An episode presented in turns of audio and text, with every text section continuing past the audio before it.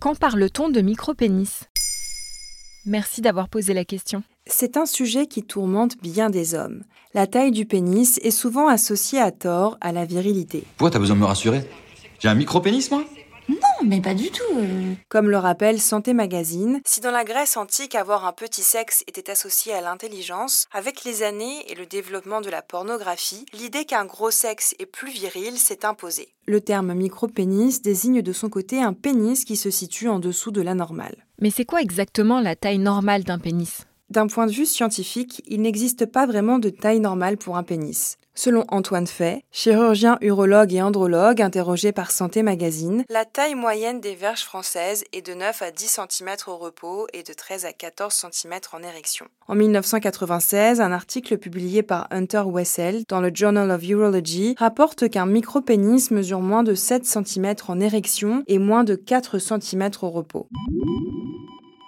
Cet article établit surtout que les hommes dont la taille du pénis est supérieure à ces mesures ne doivent pas recourir à la chirurgie pour l'allonger. Lors du congrès de l'urologie en 2022, ces indicateurs de taille ont été précisés en fonction de l'âge et du développement des hommes. Ainsi, il a été convenu que chez les nouveau-nés, on parle de micropénis lorsque celui-ci mesure moins de 2 cm. Chez l'enfant de 11 ans, lorsqu'il mesure moins de 4 cm et moins de 7 cm chez l'adulte. C'est quoi exactement cette chirurgie dont tu parles? C'est une chirurgie qui vise à allonger le pénis. Mais attention, les résultats restent modestes. Avec ce type d'opération, on peut miser sur une augmentation de 1 à 3 cm, comme le précise l'Association française d'urologie sur son site internet.